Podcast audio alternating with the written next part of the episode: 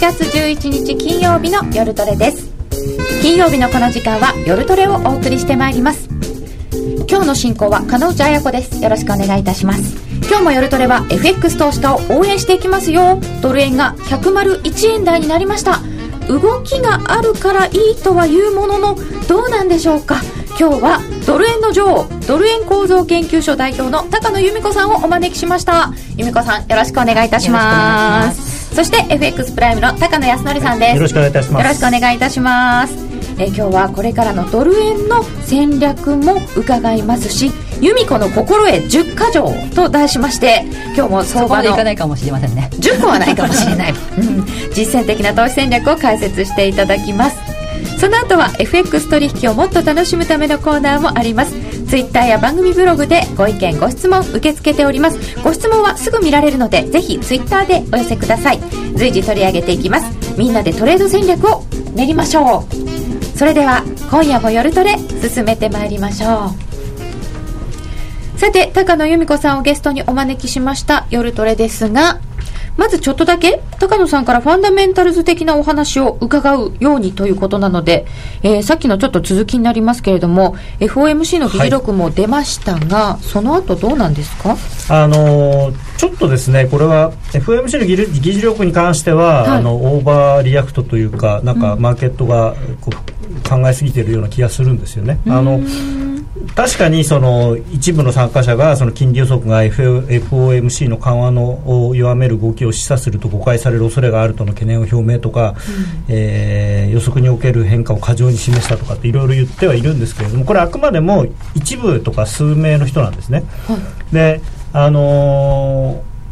やっぱりイエレンさんがその FOMC の後に行った会見で話していたことっていうのがその FOMC の全体の意見を代表しているというか全体の雰囲気を多分代表して喋ってるので、うん、あれは彼女の個人的な意見ではないはずなので。でも一応6か月はああれはあのあれもですねあのまあ確かにそのみんなでじゃあ何ヶ月なんだって議論をして6か月って言ってるわけではないんですけれども、うん、まあ多分別に彼女もそのなんていうのかなはっきり6か月っていうじゃなくて、まあ、多分6か月ぐらいって言ってるだけなのにそのただその6っていう数字を出しちゃったがためにすごくそれが一人歩きしちゃってるんですよね。確かに数字が出ちゃうとそういうところはありますよね、うん、だからただやっぱりそうは言ってもあの以前のというか例えば去年の年末の,、F、あの FOMC と今の FOMC だと今の方がやや高的になっているのは確かだと思うんですね、だからその彼女、えー、この間の議事録にそういうことはあの細かく出てなかったからといって、はい、あの前と同じだと前と同じというかその去年の FOMC に逆戻りしたというふうに思うのはちょっと違うかなと思います。そうなんですね、うん、じゃあその辺の材料を踏まえて101円台っていうのはどうなの？っていうところは。まあまあこれはだからやっぱり黒田さん黒田逆バズーカというかあれのせいです、黒田逆噴射のあれが強いのとあとはまあアメリカの長期金利は下がってきてるんでそれですよね、はい、でアメリカの長期金利ただ難しいのが、はい。えっと、2月以降ですね2.6から2.8の間を行ったり来たりしてるんですね、うん、ですごいなと思う すごいことにその先週の金曜日の今頃はその2.8のをアタックしてたんですよ、はいはい、でそれがえー、雇用統計が出て悪い数字ではなかったにもかかわらずなぜかそこからもうそもそもあの先週ここで、はい、普通だねって雇用統計散々言ってなんか盛り上がらないねって言って帰って起きたらあれは何？そうなんですそう、はい、だからあそこはねやっぱポジションが傾いてたのかなと。一つはあのその債券のショートがすごくいっぱいいたんだと思うんですよ。それで、うん、であんまりそれ以上上がるような金利が上がるようなだから債券が下がるような数字がなかったんでちょっとまあ週末前のそのショートカバーっていうかが出ちゃったんだと思うんですよね。でそれの結果やっぱり2.8は抜けないのかっていうんでみんな今度はーっと売ってまあ今売って売ってというか買い戻して今2.6までもうレンジの加減まで来ちゃいましたからね。上から下まで。そうなんです。早いえー、さて、現在1ドル101円50銭近辺、ちょっと上がってます。1ユーロ140円77銭ぐらい。えっと、PPI、3月のアメリカの PPI 出まして、0.5%のプラスなので、予想よりちょっと上振れてると思います。はい。ということでございまして、えー、そんな条件の中で高野さんは由美子さんはどうなさっていたのでしょうか？というのを伺ってみたいんですけど、はい、もう4月の頭のところとか一体どうなってるのか分からなくて私わたわたしてたんですけど、由美子さんは最近どうされてたんですか？何を考えてどういう売買を、まあ、そういう話しますね、うん、じゃあえっとえっと最近はこうレンずっとそういう分かりにくいレンジが続いてたんですけれども結果として、はい、それ私がそういう時に何をしていたかっていう話をしたいと由美子さんにとってもなんかこうよく分かんない感じだな、まあ、上上に行かないでもないのかなっていうふうにあの辺思ってたんですね、うんうんうん、行かないでもないのかな、うん、で上がる動きにはあんま逆らわない方がいいのかなっていうような感じ、あんまりこうどっちに行くっていう方向感を持ってなかったけどまあ上がるんだったらまあそれに逆逆らって売るようなことはしないっていうような感じでした。ねでもその方向感があんまなかったんでああの辺はあんまりやってなかったかなと思いますね。あまりやってなかったということですけど。ぐらいから1月ぐらいから。うん。でそうあんまりやってないで、うん、あとは、うん、こういう時にどそういう分かんない時に、うん、えーと、私が普通どういうことをしてるかっていうことなんですけど、はい、えーと、結果としてこう上も下も伸びずに、あのずっと小動きになっててそれを後から見るから、まあ、レンジでしたねっていうことになる。後で分かることですよね、はい、だけどもあのー、なんていうふとしたきっかけでこう伸びたり、うんと、上伸びたり下に伸びたりすることがあるんで、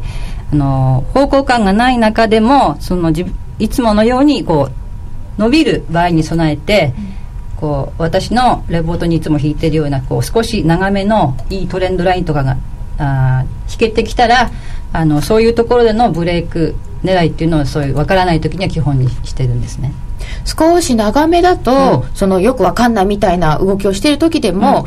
うん、ここに来たらこうだなっていうのは見えるもんですか？あのねなぜその少し長めのラインがいいかっていうとあのこう時間をかけてこういうふうに動いていく中でこういうサ,、まあ、サポートラインが引けたとするじゃないですか。そうするとそこでこう落ちて跳ね返るとみんなこうあ強いなっていうふうな思って、はい、こう買いのエネルギーがこう徐々に徐々に溜まってくるんですよね。サポートラインが引けてくる時なんかは。それで、えっと、時間をかけてそういうラインが引けるとそこであの買いエネルギーがこうだんだん溜まってくるので、そういうラインをこう一旦下にブレイクした時にそのエネルギーがこう放出されて、こう伸びやすいっていう性質を持ってるんででそういうところを分かんない時でもラインブレイクを狙うっていうことを基本的にやってます、これ下抜けちゃうってことはなんか逆転しちゃうんですね。溜まったエネルギー、そうですね。みんなこう買ってて上がってていいなと思ってみんなこうあいいなって思ってるじゃないですか、それがそうだんだん買いがたこう溜まってきていいニュースとかが出てもこう上に伸びなくなってきて、うん、こう相場にできた抵抗をこう支えてきた抵抗をこう切れ切れちゃったりするとそこであの支えきれなくなったエネルギーがこうだんドンと出てこうそこで一気に下がったりするっていうことがあるんですよ。ねよく。だからそういうところを基本的に狙ってってるってことですね。それはあのぐちゃぐちゃしてる時でもいつ出るかわからない、うん、うん、だから毎日こう冷やしの形を追ってってああこの辺にいいラインが引けてきたなっていうのをこう引いていく引いていくんですね。でこのラインがこのラインのブレイクする時にはまあ打ってやろうとかっていうふうに前々からまあ狙ってるってことですうんうん、その狙ってるポイントはぐちゃぐちゃしてる時でも作っておく。はい、だ少しこうエネルギーを貯めるところを狙う。だからこうあんまりこうくちゃくちゃくちゃくちゃしてるところあるじゃないですか東で。でそういうところは狙わない、うんうんうん、ということはその動きは何ていうか準備中っていう動きですかね。まあなんかこう方向感を探ってるっていうことですよね、まあ、サポートの上では買ってるうちは上がる目を持っているし、うん、一旦切れるとまあちょっとその投げが出るみたいな、うん、そういうことです、うんうん、でえー、っとそういう自分が迷ってると気足の形で、はい、あの強いイメージがどっちに行くっていう強いイメージがない時とか、うん、うんと自分の中でも方向感が上に行くのか下に行くのかっていう方向感が明確になっていない中では、うん、そういう時は、えっと、リスクの量量を、えー、取る量を少なくするっていうポジションちっちゃめ。ポジションをちっちゃめにするだってえっ、とこっちに行くっていう思ってない中でやるわけだからそのし思ってる時よりもまあ、失敗の確率っていうのは当然上が上がりますよね。じゃそういう時にはなるべくその逆に行く確率が高いがゆえにリスク量をあの小さくしておくってことですね、じゃあそれは、まあ、少し小さめでちょっとやってみるってことなんですけど。やってみる。ああの狙いすましてやってるんじゃなくてまあここはちょっと伸びたら嫌だな伸び伸びる時にポジション持ってないと持ってないよりは持ってた方がいいんでそこでやってみるんですね。で様子を見るってこと、うん、でそのラインブレイクを狙ってこううまくブレイクした方向にこう伸びてるうちはそのポジション持ってればいいんですよね、うん、うん、でまあ1円ぐらいまあいったとするじゃないですか。でなんかちょっと止まったたっちゃった。でそこでまた自分がエントリーした LINE の方に戻してきたら、うん、えっと、そういう時に、えっと、私がいつも心がけてることはそのポジションを、まあ、引き基本的に引きずらないっていうことなんですけど、うん、うんとこれは取れるあのここは取れる取りたいっていうふうに思って作ったポジションでなければ特に、えっと、こうなるべく損を出さない。損を大きくしないっていうことをすごくいつも心がけてるんですよねやってみるぐらいですもんね、うん、そんなに一生懸命頑張っちゃ期待してないこっちに行くっていうふうに、うん、でやってみてるわけだから、うん、その見てダメだったらうんこう逆に来た時に引きずらないってことですね。うまくいったらラッキーで戻ってきちゃったら、まあしょうがないか、でこれ今日のワンポイントなんですけども、はい、あのー、相場の中で、売買をするですからどうしてもその損が出るっていうことは損が出ることはあるわけですよね。はい。もうなるべく小さくとは思うけど。あの全部勝てるわけないんで相場は難しいんで、はい、で多分皆さん損損が出るのは仕方がないっていうふうに多分思ってますよね。で実際出るんですよ。確かに、出ちゃう。どうでしょう？どうですかね？そのツイッターとか。うん。で私の考えはちょっとちょっとね違っていてあのー、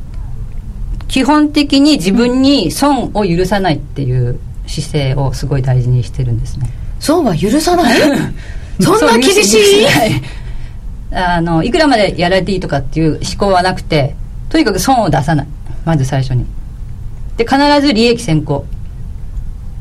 まずまず利益を出す、うん、えー、だから利益が出るっていうふうに思わないところではさっき言ったようにもう、まあ、試し試しでやってダメだったらもう、えーと、ストップまで待たずにやめるとかね。あそうなるべく小さくとおっしゃいましたがもうそれこそなんかストップとかまでなんか待たずに、うん、むしろあダメだったなっての伸びずにダメだったなと思ったら伸びずにダメですもんね。利益はちょびっとは出てるんですもんね。その時は 取ろうと思ってやってるわけじゃなくてないわけだから別にそれで利益出なくていいんですよね。で、うん。損は出るよねっていうふうに思ってるとすごいだら取引がだらしなくななってくんですよだらしい。くらまでやられていいと思っちゃうとここでやめようとか思ってても、うん、そこでやめれずにいくらまで我慢できると思うとあの損切りとかって結構引きずっちゃうものなんです人間って。その後戻ってくるかも。すごい強い意志がないと。ああじゃあ強い意志のために、うん、基本損は許さないぐらいまで思っちゃう、うん、あのー例えば切ろうと思ってると時にそこで切らないと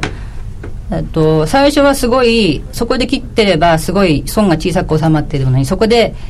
そこで切れなかったがためにそこから損がどんどん大きくなってあのなんていうのかなストップリミットまで行ってしまうみたいなことがよくあることなんですよね、うん、だからあの損は許さないっていう姿勢でやってると,、うん、と損は出ても仕方ないっていうよりも損が出た時にも本当に小さく収まるです、うん、損は出ちゃうっていただいてます。そう出ちゃうよね、まあ、当然出るんだけどもその考え方ですよね。あんまり自分にその損を許容しないということですね。つまりは簡単にポジるなということですね。あもちろんそうですね。今からその話するんですけどそうすると損を許さないっていうふう姿勢でやってるとこうエントリーするところがすごい厳選しないとそういうふうにはできないんですよ。でどういうところが一番いいとかいいとこかっていうとなるべく自分が作ったところから逆に行かないとこがいいわけですよね。そうですね。うん、逆に行かないところで、入りたい。例えば上がっていってそこから下げに入るところに重さを確認してさっき言ったようにそのラインをブレイクするようなところでそういう場所場所があるんですこう、うん、と入るべき場所っていうのがあってそういう場所をあの損を出さないようにやろうと思ってるとそういう場所を狙えるようになってくるんですよねなりますか？なりますなります。そういう場所見えますかね？見えます見えます。だそれそれで一番それにえっと助けてくれるのがが LINE なんで必ず LINE は引いておくっていうこと。ですやっぱそこも LINE なんですね、うんうん、それだってどどこでやめるかっていう基準はもう LINE しか私はないと思思っていて理屈ではだっていくらが切れたらその理屈はダメだっていう答えはどこにもないでしょ。うん、うん、値幅ではないです、うん、でその何にも手がかりがない時にでもあのこの的確なところでやめたいわけだからそのためにはその、えっと、LINE を基準にして全て考え考えるってことで。す、ね、そうなんですね。そうするとまあだらしない取引にならない、うん、うん、で自分がこれは取れる。逃さないっていう形でない時は取れなくてもいいっていう考え方をするっていうことがすごい大事で。うんそれ逆じゃないんですか？自分はこれは、うん、うんと狙いすまして取るっていううん、形でない時は狙ってないんだから、取れなくてもいいんですよ。取れなくて当然、うんうん、なのに、なん。かちょっと一回いい方に行っちゃったからって言って、うんと、戻ってきてもやめないでいるとなんかいきなり評価益だったのがすごい評価損とかになっちゃって。ここで欲張っちゃうんですよね、ちょっと伸びるとねそれが取れなくてもいいっていう考え方を持っていると、その引きずることが防げる。で狙ってもいないのに取れる方がおかしいおかしいんですよ、うん。うん、でそういう時にたまたま取れたあぶく銭はその身につかないっていうふうに思っていた方がいいんですね。あぶく銭でそういうなんか適当にやったやってあの運よくっていうか運悪くなんだけど運よくそこで取れちゃったりすると狙ってもないとこで。そうするとあの相場はすごい簡単だっていうふうに勘違いしがちなんです。そうするとどこうなんかそういう適当にやっている中でどこかですごい大失敗が、ま、待ってる。ふざけたやり方してると。だから損を許さないで厳選して入る、でもちょっとやってみる。これはちょっとやってみるだって言いながらやっていて、うん、じゃあその狙いすますっていう時は、うんそこは狙いすませる時を待ってるわけですか？えっ、ー、とまた今日これがあ狙っていないところで決して無理しないっていうことが今日のまあ一つ目のポイントです。一つのすごいポイントで、はい、で自分は取引をしている当事者なんだけれども、うん、同時に管理管理者でもなきゃいけない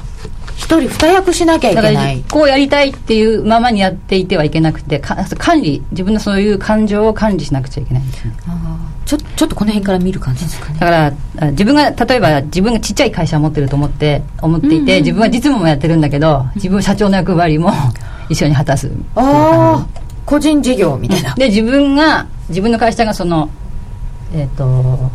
ひどい状態っていうかもうそのなんていうの？困った状態にならないように管理しつつ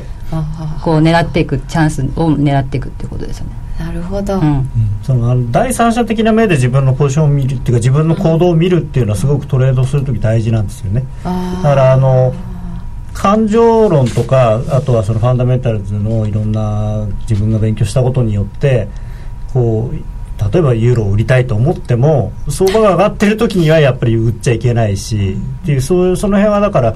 あの相場感とそのトレードはちょっと別物なんですよねで特にポジション持ったらもう本当に人事だと思ってやんないとやっぱり下がると思って売ってるわけだからその思い入れがあるんですけどでもその思い入れなんてお金になるもんじゃないんで。可愛くなっちゃうんですよね。そうであのやっぱりななんとかな子ほど可愛いであの捕まったポジションの方がなんかもう大事にしちゃう人多いんですけれどもそれは自分がのポジションだと思うからそう思うんでそれ隣の誰かがやってると思ったらお前なんでそんなポジション持ってるのって多分思うようなポジションはさっさとやめた方がいい。隣の人になってみるんですかね。隣の人そうそう。とかあと自分の後輩 のポジションだと思う。自分で切った後に反転するとすごく後悔しそうでストップまで持ってしまいますだで切った後にまたそっち行き出したらもう一回突っ込んでみればいいんですよ。それであの、早めに切ってればまだそのストップまでに例えば50銭ストップを置いてたのを20銭でやめてればもう一回やって20銭で切ってもまだ最初に置いたストップよりは損しないわけですから、そうですね、うん、さてそして由美子さんの心得その2です、そして自分がこれはチャンスだと思えるまで待つ、チャンスだと思えるまで待つ。自分の得意なパターンあそうそう。由美子さんパターンがあるんですよね。うん私は持ってるけど皆さんももう持たないといけない。うん。もしそういうパターンが持ってればそういう分かんないととこで無理しなくなるじゃないですか。あこれはははまってないなって分かりますもんね、うん。うん、何でもいいんだけどこれこれこういうふうになってこういう時に自分は売りでと取れるんだなとかって、うん、そういうパターンを持つ一つでもいいから持つっていう、でそのチャンスっていうのは私の場合どういうのがあるかっていうと、うん、そのデイトレの場合と冷やしベースの場合とあるんですけども、はい、あデイトレだったらあ、まあ、これ私がプロの時にずっとかずっとやってたことなんですけども、はい、さっき LINE のこと言ったんですけどもこう日中の全部の値動きを手でつけてつけてたんですね全部の。全部の動きを。朝から帰るまで。すごいですよね。でそこにこうまあ、いい時はこう綺麗なラインさっき言った綺麗なラインとかが引けてくる引けてくる。でそう結構こうごちゃごちゃごちゃごちゃ動いているように見えてもこういうラインが引けてその上の位置ではこれは上昇基調でこう安定してるっていうことが言えるんですよね。でその上にいるうちはこう上の目を持ってるんだけどもそういう安定した状態をこう支えきれなくなって買いが溜まってあのサポートラインブレイクしてそういう不安定になって、うん、なるところをこう狙ってたんですよねでこれは私がアシスタントの時にこのアシスタントの時からこう書いてたんだけども毎日毎日書いてるうちにそういう特徴が本当にあるんだなっていうことが分かったんでそういうふうに実際に、あと自分でトレードするようになってからもそういうやり方でやってたんですけども。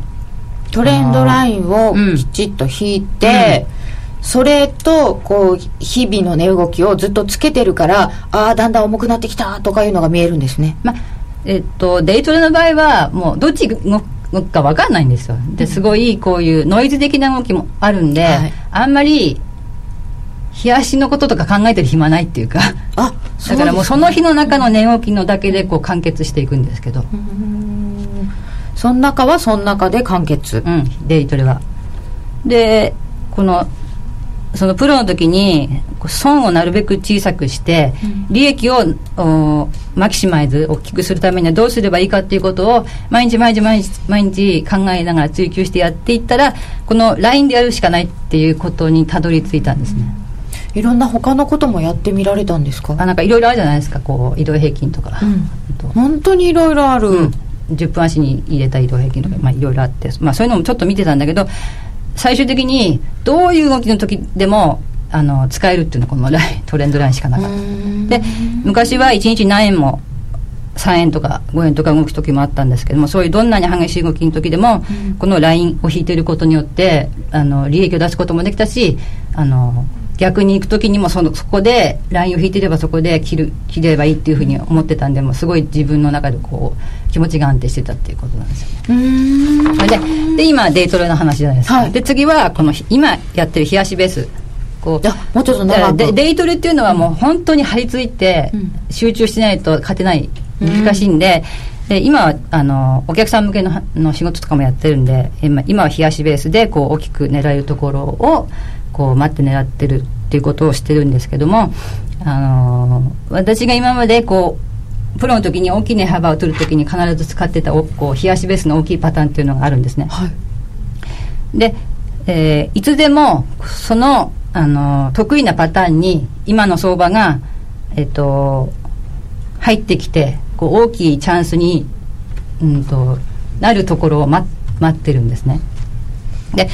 その私のパターンの特徴が今の相場に明確に出てくるのをいつも待っててそこで待ってそこで、ね、なってきたら狙うっていうやり方をしてるんですね。うん、でまさに今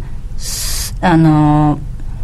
そのパターンに発展するかどうかっていうところに聞いて聞いているんですけども。今？のドル円の冷やしが得意パターンに入りそうかも、そういうふうに今のところは綺麗にななってるんですね。でで 3, 3月に私パターン分析っていうのをこう、まあ、出してるんですけどそれを更新したので、まあ、探してまあ、興味のある方は探してみてください。とブログ、えー、いや、ブログじゃなくて、まあ、どっかで見れるんで。どっかで見れるんで。うん、はい。検索すればいい。見れるとこがあるんで。はい、で、今日は、あのー、こういう話は普段はしない、多分みんなしな聞けないじゃないかっていう、はい、まあ、面白い題材だと思ったんでこれ選んだんですけども、はい、これどうなるのかって大体1年の間でわ、うん、分かんない時期の方が多い多いじゃない多いんですよ。分かんない時期の方が多い。どういうふうになっていく分かんない中で手探りでややってるんですけれどもこのパターンにっぽくなってきたなっていうのはその自分が大きく、まあ、5円以上。5円 ?5 円以上ね。以上。最低。うんそう自分が取りたいと思っている大きな動きになるしばらく前に気づくことができるんですね。形があるから。形。でその今日お話しするのは気づいてからそのパターンになってるんじゃないかっていうふうに気づいてから、うん、私がどういうふうにあの続き分析していたのかっていう話なんですけど、高野さんの頭の中で。そうそうそうそう。で結構これ結構面白いと思うんですけども、うん、さあ奴隷の東のチャートで出ます？でも分かんない時はやっぱりプロでも分かんないんですね。いや。分かんないっていうかあのー、まあこっちに行くだろうっていうのはもちろんあるんですけど毎日だから上かなとか下かなとか強いイメージがない確信を持ってこれはこうなるだろうって言い切れないような時。だから大体やってみやってみてるんです大体の時は。狙いすまして取る取るっていうことはすごい難しいことなんですね。うん。そういう相場になった時しかできないから、うん、そんなにはない。時間パターンを作るのは時間かかるんでずっと待ってなきゃいけないんですけど。うん。さてドル円の冷やしが出てきました。で1月の高値がこうトップになって、はい、トップになって重くなるっていういうような見方を今してるんですけどもあのまあ、ここからどういうふうに考えてかっていう話、うん。うん、でこの1月のトップの後の一日一日の動きをずっとその自分のパターンと照らし合わせてちゃんとパターンになってきてるかどうかっていうのを毎日毎日こうチェックしてたんですけども、うん、あのどうもその持ってる元のパターンと今のあの動きが合わないと思ってずっとずっとこう迷ってたんですね。うん、でパターンならそのどこで売ればいいのかっていうのを知るためには、うん、あの今がパターンの中のどの位置にいるかっていうのを知らなくちゃいけないわけですよねまず。で、うんと、それがどうもぴったり来ないんでずっと今どの場所にいるのかっていうのをずっとずっと迷ってたんですね、はい、あの先週今週の最初まで。でえー、っと先週あたりは、うん、あの私去年の時点でねこれはさっき言ったように買い買いになっちゃうのかなみたいな視点も持ってたんですね、はい、上に行かないこともない、うん、でその売りパターンに入ってこないんでその前に見ていた買いのチャートをまた見直したりしてたんですね、うん。でそうするとこの今週の火曜日火曜日だっけ？火曜日。火曜日に、はい、あ今週一旦うんと少し下げて、はい、そこで固めたら買いにななっちゃうのかな？なんていうふうに、まあ、またこうなんていうの想定っていうか、はいはい、過程？シナリオを考え方そうして、うん、うん、思ってたんですね。で迷迷ってた、うん、だけどその火曜日に102円のミドルも切れて大きく下げたじゃないですか、うんうん、でそこでははっというふうに気づいて、はい、でずっとその分からなかったことがすごい分か分かったんです。ででどういうふうに分かったかっていうとそれはあの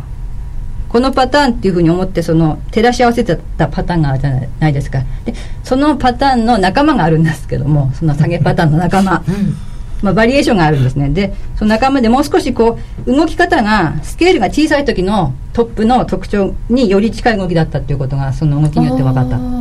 想定得意パターンの仲間ぐらいの方に当てはまる。うん。っていうか今回はほら75 70円台から500円台とかも上がってすごい大きい動きなんですね、はいはい、でその大きい動きのパターンに合わせて見てたんですけどもあのこの今のこの最近のこういうくちゃくちゃした動きはそのもっとと上昇幅が15円とか20円の時のに作るパターンとその尺とかも動き方とかも全部同じだっていうことが、まあ、火曜日の動きの動きによって、まあ、分かったっていう。ことなんですね。で一日の動きで出てくる、うん、で具体的に言うとどういうどういうことかっていうと、はい、この下げにすごい大きいパターンで大きい下げに入る前にはこのどこ？ここどこですかね？3月なのか。3月なのか？3月なのか？2回ピュンと上がってピュッと下がったとこがあるじゃないですか。でこういうあの1月からこう下を伺いつつもこう大きい戻りを見せ入れてくるんだけども、はい、その前回の高値を、えっ、ー、と超えた超えてえー、超えた後にこう大きく落とされるっていう、うん、その売りパターンにはそういう大きな特徴があるんですよね。あこれ3月高値を4月にこう上回ったじゃないですか。でちょっと抜けていくのかと思ったら、落とされて、でそれがまさにそのパターン売りパターンの特徴なんで、でその火曜日の作業を見たことによって、えっと迷いがあったんだけどもやっぱりこの売りパターンの中にいるっていうふうにまたはまってきたんですね。確認ができたんで、まあ、今はその売りの入り口を探っているところなんですね。あでもまだ探ってるとこなんですね、うんうん、まだそのえっとこの後から、うん、あの参加してもまだまだ取れるんでそんなに急ぐ必要はなくて、もうちょっと今は少し戻しをこう待ってるところなんですけど。これ結局だから方向が出てきて、うん、そっちだなと思ってからだったら、うん、今から待ってても間に合うってことですよね。今からだから104円そこであのなんていうのちゃんと動きがトレースできてれば104円割れたぐらいからまあできてる時はこう売れてるんですけども、まあ、高ければ高いほどいいんですよね売りは、うん、だけど、うんと、まだこの最後のところに差し掛かったとこなんで。全然全然そんな急ぐ売りは急ぐ必要がないんで今ちょっと待ってるそれはパターンに当てはまる当てはめていくっていう考え方のいいとこですかね。うんそうですね、うん、えっとだからパターンを持っていたらこうすごい一番いいところは、えっと、予測奇跡特徴をもパターンだから特徴が持ってるんでその予測奇跡に合わせてそのさっき言ったさなるべく逆にいかないくて逆はすごいちっちゃくって、うん、狙いがすごく大きいところを狙えるっていうところなんですけど、大きく狙えるところ、うん、でリスクももちろん10円 ,10 円狙うからといって3円とかストップを置くようではダメなんですね。あリスクはもう本当に一番いいのはあそこだけどもこれこの後でも例えば直近の安値から何ポイントぐらいが戻りのめどですっていうのが分かるんでそれを確認して重くなってきたら売るとかっていうやり方ができる。そのめどが分かってくるのはやっぱりラインがあるからですか？いやそれは値動きの特徴なんです。パターン的にパターンの値動きの特徴。ああそうかそうか、それに当てはめて当てはめていくんですね、うん、さてそうするとえー、パターン。あでで何が言いたいかですね結論、はい、今の話何が言いたいかっていうと相場読むのはすごい難しくて今聞いてたら分かると思うんですけど、ね、すごい容易じゃないっていうことで、うん、いつでもこう、うんと、理屈とかいろいろあるその時のあるじゃないですか、うん、こう注目されてる理屈とか、はい、さっきも伺いました。チャートは大体理屈はあんまりこう重きを置かないんだけれどもそういう理屈なんかも考慮すべきことを全て踏まえてこうなのかなああなのかなっていうふうにいつもまあ迷迷っていてでそれの繰り返しそうなんですね。で仮説をが、まあ、立つとするじゃないですか、うん、で一つ仮説が立ちました。でそれに合ってこなければそこでまあ参加も見送りいった。でまたえっと仮説まあこうなるんじゃないかって仮説が立ったとしてそこに実際の動きがかなり合ってきたらやってみるっていう順番、で必ずこのえっと狙う前にはなんか作業いろんな作業も同じだと思うんですけど足場をきっちり固めてからじゃないと危険なんでっていうこと。ちゃんと足場固める、うんうん、足場固めてやらないと怪我する確率が高くなるんで。なんかもしもパターンとかを自分で持ってるようになったらあ似てるかもって思ったらすぐ入っちゃうと思うんですけど。私前そういうことをよくまだその経験が浅い時に 若い頃やってたんですね。あだ本当にうんと愛にちょっと思ったからって言ってあこうだっていうなんか思いついた時嬉しいんですよね。嬉しい。もう嬉しくてしょうがないんだけども、うん、そういう感情流されちゃいけなくって。もう本当に想定できる危険を全て想定した上で。それが足場固めのとこですね、うん、愛に乗らずにでも本当に逆にいかないっていうぐらいのふうにおかん思えたら一番いいんですよね。ここっちに行くんじゃないかじゃなくても上には行かないっていう考えの方が強いといいんですよね下に行くだ行くっていう期待よりも上に行かないっていう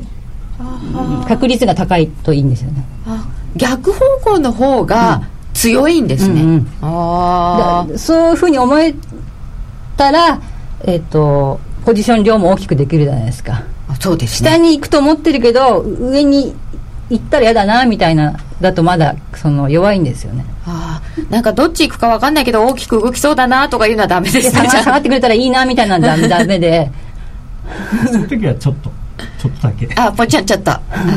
大きくしなきゃいい。そうなんですね。ああということで今日は由美子の心得をいくつか伺ってまいりました。この後ドル円の見通しも伺うのですけれどもちょっと時間的な問題がありますのでそれはまた後ほどにさせていただきたいと思います、はい、本日は高野由美子さんにお話を伺っております。あのロングセラーラジオソニー EX5M2 好評発売中高級感あふれる大型ボディに大口径スピーカーを搭載。短波放送のほか AM、FM も受信可能です。卓上型ラジオ EX5M2 乾電池 AC アダプター付きで税込1万8360円。送料500円。お申し込みお問い合わせは0335954730ラジオ日経通販ショップサウンロードまで。気になるレースが今すぐ聞ける。ラジオ日経のレース実況をナビダイヤルでお届けします。開催日のレースはライブで3ヶ月前までのレースは録音でいつでも聞けます。電話番号は0570-008460 0570-008460 0570を走ろうと覚えてください。情報量無料かかるのは通話料のみ。ガイダンスに従ってご利用ください。さて、ここからは FX プライム by GMO の選べるミラートレーダーを紹介するコーナーです。FX プライム by GMO の小杉さんが風邪のためお休みです。そして、花子ちゃんもお休みになってしまいました。ということで本日は本郷さんにお越しいただきました。どうぞよろしくお願いいたします。えー、今日は特別企画として選べるミラートレーダーのそもそも基本中の基本をおさらいしたいと思います。まあ、4月ですので、新年度から始めたいという方もいらっしゃるというふうに伺っておりますので、はい、そもそものところを伺います。はい、えー、最近は FX を取り扱っている各社でシストレの商品出してるんですけれども、そもそもシストレそのものはどんな長所があるんでしょうか？はい。えー、長所はズバリ、まあ、感情を排除したトレードができるというところだと思います。えー、トレーダーの,、まあ、あの目指すところはよく言われるのは規律と規律を守れとか、はい、まあ、あの心理を、まあ、自分でコントロールしろとかそういったところになるんですけども、はい、まああのそこを、まあ、克服できるというのはシステムトレードの長所だと思います。なかなかコントロールしろって言われてもできないですからね。そうですね。ままならないもんだと思いますね。はいえー、そういうシストシステムトレードどんな人に向いてるとかあるんですか？はい、まあ、これはズバリですねあの損切りできない人が一番向いてると思います。そうですね、はい、そこを補ってくれるわけですよね。そうなんです私もあの今回、まあ、ちょっと余談ですけどまあ、株の方は裁量トレードやってましてですね、はい、今回あの日経平均がガッと下がって、はい、自分の持ち株もガガッと下がってやっぱり損切りできないんですね。でもあのこれから株もシストレにしようとも今痛感しているところですね、まあ、為替は完全にシストレですけどはい。そうなんですね。やっぱり損切りできない人に向いてると思いますね。ぜひそういう人に使っていただきたい、はい。はい。はいでその中でこの選べるミラートレーダーはどんな特徴があるんですか、はい。あのー、まあ、これから画面もご説明したいと思うんですけども、えー、そのシステムシステムトレードを行うシステムあの自動売買の、まあ、アルゴリズムというか、まあ、計算式なんですけども、はい、そういったものがもともと世界中のプロフェッショナルが作ったそういうシステム、まあ、ストラテジーと呼んでますけども戦略が、えー、300以上もうすでに入ってて選ぶだけで使えるところことをですね自分であの移動平均使うとか、えー、ボリンジャーバンド使ってプログラミングとかはそういう過程は全然必要なくて。えー、中に入っているもので自分気に入ったものを使え使うだけでいいというところが、まあ、一つあります。うん、で二つ目はあのずっと PC を立ちその PC パソコンをずっと立ち上げておかなくても、はい、一旦このストラテジーを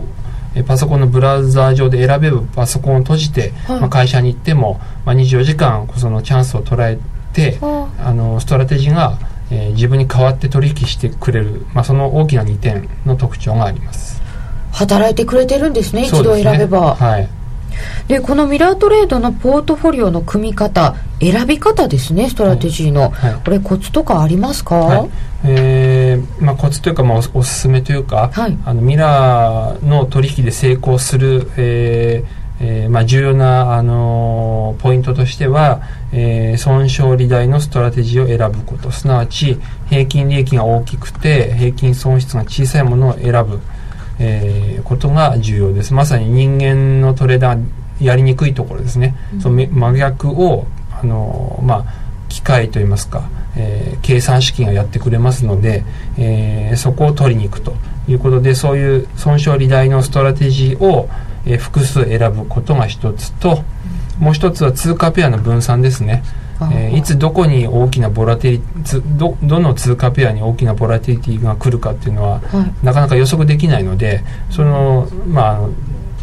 まあ、全張りって言ったらあれですけど、はい、複数の通貨ペアに分散した、えー、とあのストラテジーの選択をしておくと。そうすると、えー、大きなボラティリティが突然来た通貨ペアの、えー、取引が大きく利益が乗っかっていきますのであのそこがコツといえばコツになると思います。それもあの自分ではなかなかやりにくいですよね、はい、全部見てるわけにもいかないし。そうですね。あの自分でトレードする時はやっぱりあの自分の得意通貨とか動きが、まあ、特性が分かった通貨ペアっていう好きな通貨ペア出てくると思いますので、うん、それをやりがちなんですけども、えー、このミラあの選べるミラートレーダーを使っていただければそういったあの好み好みじゃないものに関係なくいろんな通貨ペアのボラティリティを、うんえー、突然来ても取りに行けるという特徴があると思います。ところでその選び方そうは言っても結構難しいみたいで実は本郷さん花子ちゃん結構先週苦戦してたんですよ、はいはい、今の相場に合った組み方、はい、あ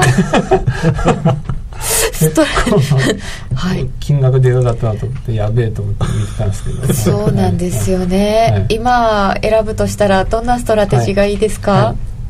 えーじゃあちょっと画面を、はい、あのお見せしながら、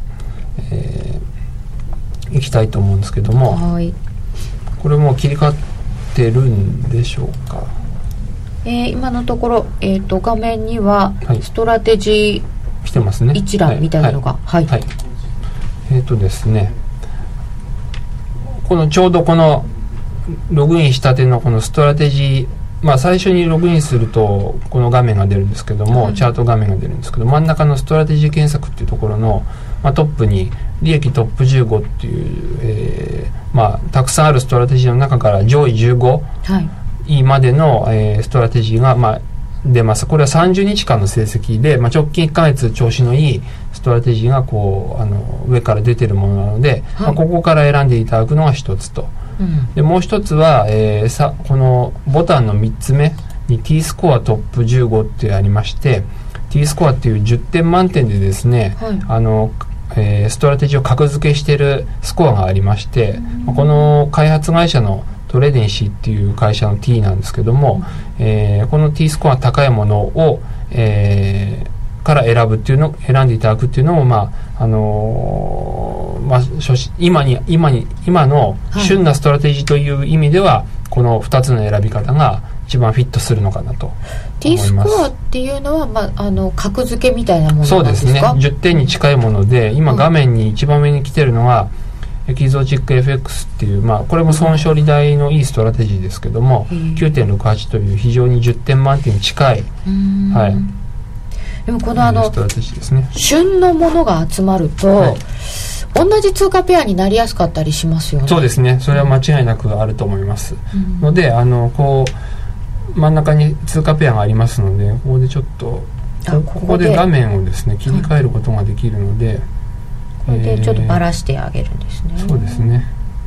こうして、まあ、これを見てですね、はい、まあ、ばらして同じのかぶらないように入れていくと。で入ってますかな。入ってないですね。ちょっといくつか入れていますけど、はい、損傷利大で成績がいい T スコアがいいというような中から、はい、自分で違う通貨ペアを、はい、ってないですよね今のとこ。ろ、はい、あこんなふうにして選ぶんですね。今ちょっと適当に選んじゃってるんで真似しないでいただきたい。じっくり選んでいただきたいんですけど、えー、これはこんな数秒で天才的に本郷さんだからといって選んでしまったわけではありません。本当はこうじっくりこう見てですね、はい、名前を押すとこう別なカードを開いて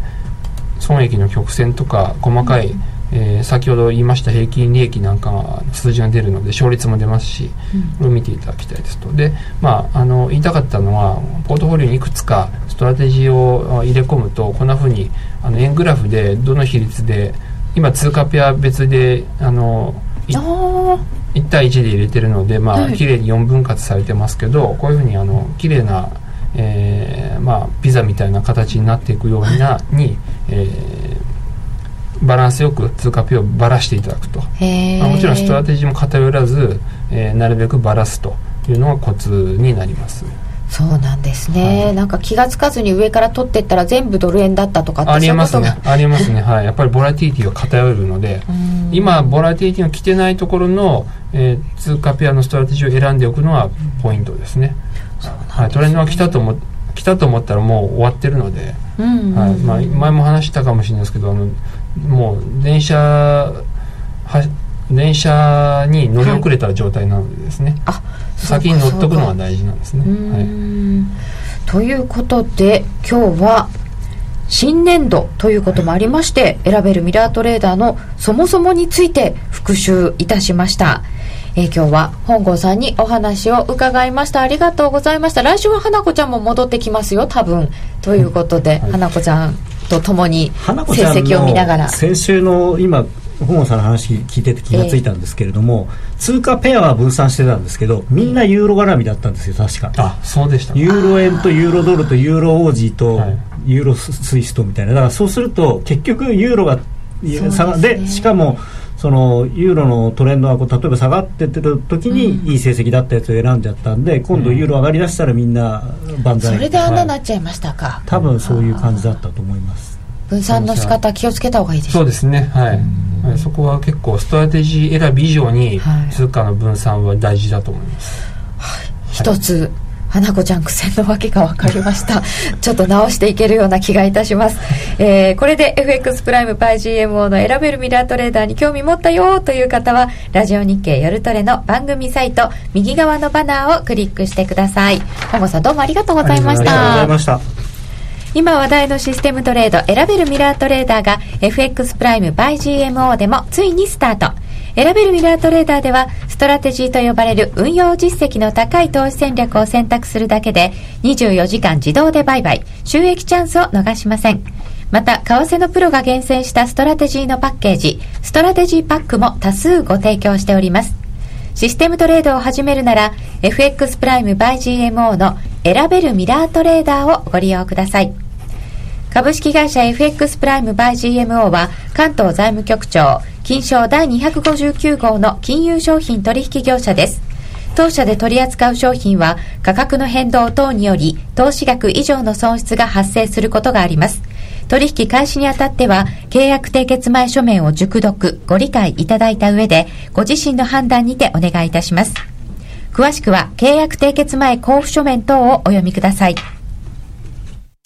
聞き手の心に語りかける説得力のあるナレーションを学ぶ。響きの良い美しい日本語で話せば思いは自然に伝わります言葉の素晴らしさにさらに磨きをかけてプロのナレーターにチャレンジしてみませんか？ラジオ日経 CM 番組ナレーターカレッジではただいま6月生を募集中スタジオでの無料体験レッスンにぜひ一度ご参加くださいお問い合わせはナレーターカレッジをインターネットで検索ホームページからどうぞ。CD 金井さやかの90日で仕上げる TOEIC テストステップバイステップコーチング好評発売中。500分にも及ぶ音声ファイルとボリュームたっぷりの PDF ファイルを1枚に収納。しっかり確実にテストに向けた指導を受けることができます。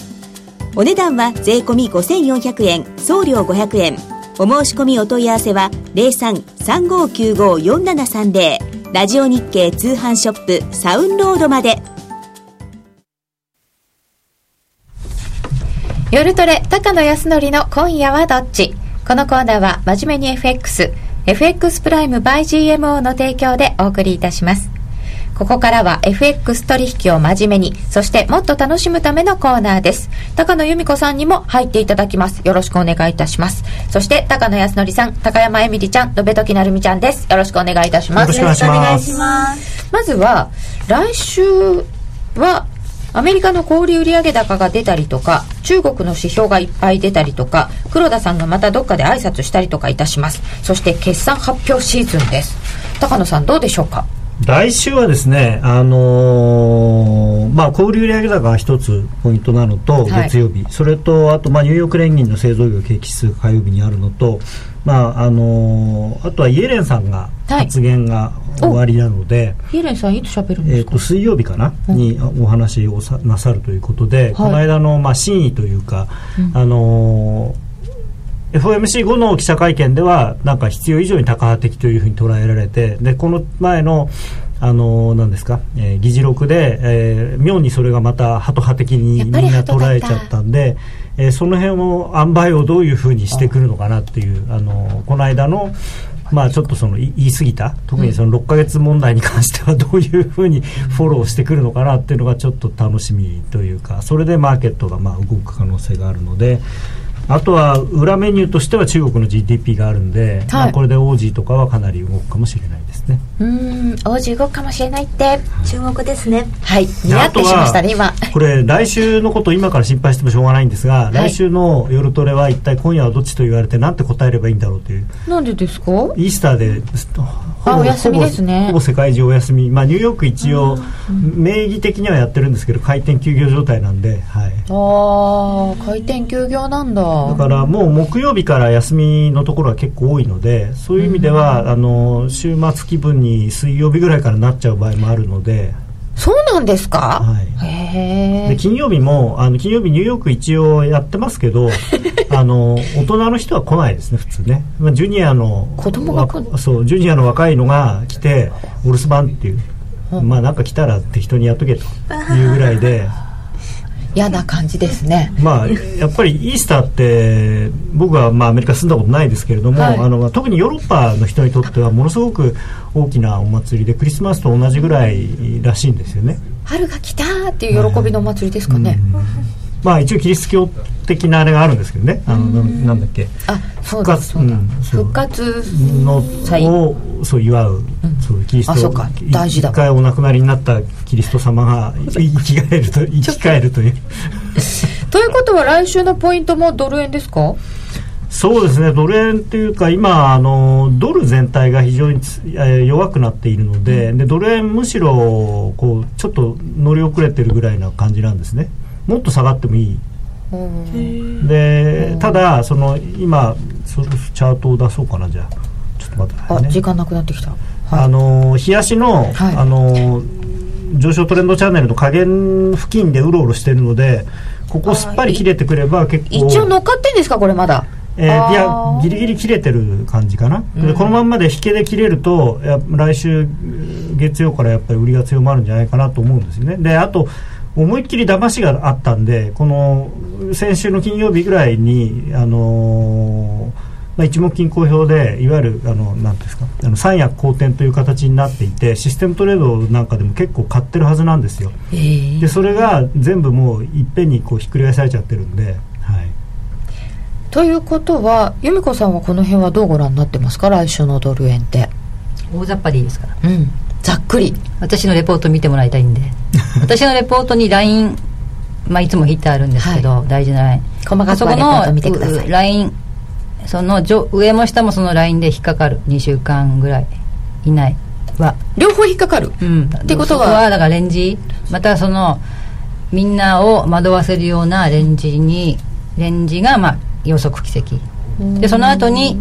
そのサポートラインを下に抜けてくると、まあのまたそのパターンの確率がまた高くなる。でそれがメインシナリオで、えーと、それに対していつも必ずリスクシナリオっていうのを必ず逆行った時どうするかって考えとかないと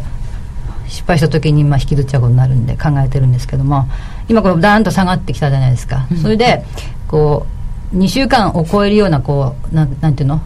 例えばチャートの基本にこうトップでもボトムでもこう5波で固めてこう反転するっていう基本の形、うん。はい、があるんですけどもそだから2週間以上そういう,、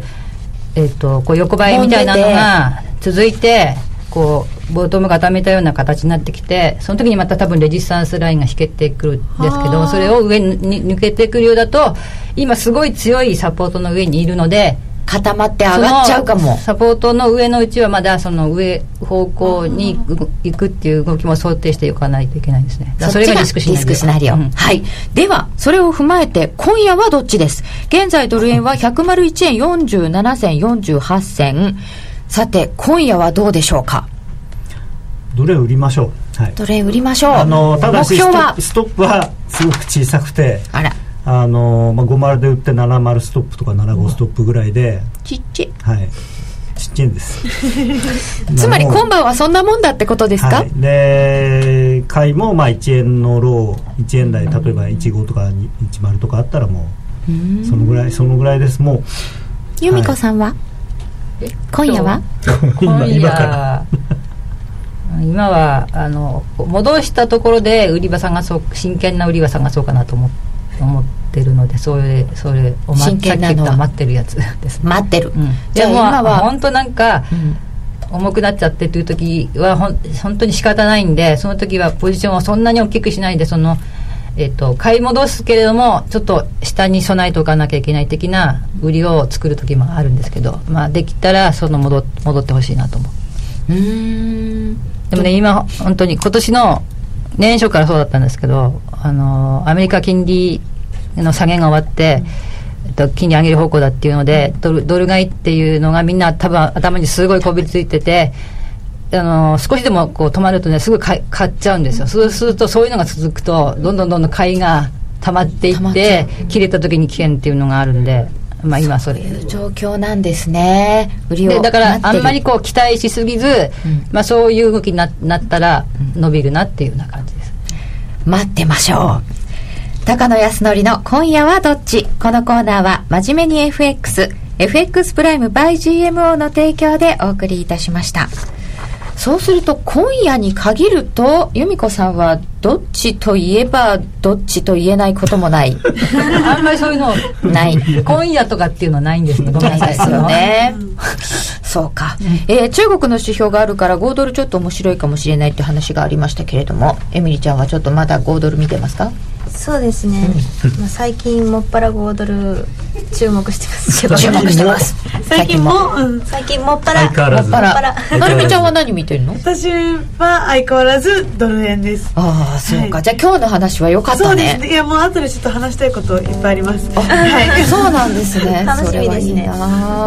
えー、いただいております今日は忙しくてトレードを少ししかできなかったけど30銭から20銭程度の何回か取れてました。おお偉い。週末だから売りでしょう。ああなるほど。イギリスいた時イースター連休だから日本人がゴールデンウィーク楽しみにするようにイギリス人が楽しみにしてました。あそうなんですね。そんなイースターがこの先控えているということもちょっと考えながら組み立てなきゃいけませんよね。こういうレンジのペアやりたくないですね。ああそうガソリン高いからドル円もう少し下がっていいぞ。いいぞ。確かに。ドル円横横かな。こんな時薄い時間帯に下押し。200日。トライあるかも。今週末あと G20 今やってるんで、はい、なんか変なニュース出てこないとも限らないのであんまりポジション持たない方がいない誰も何も言ってなかったけど一応注意、ね、あのまあ、はい、一応そのユーロの、はい、あのディスインフレについての話し合いがあるかもしれないのとあとウクライナのことに関してもいろいろ話をしていてなんかロシアがその IMF とかといや一応協力してウクライナ支援するとかわけわかんないこと言ってるんでなんか怪しいっていう週末一応注意しておきましょう、はい、今日は高野由美子さんゲストにお招きいたしました。どうもありがとうございました。続きは延長戦でどうぞ。それではラジオの前の皆様とはお別れです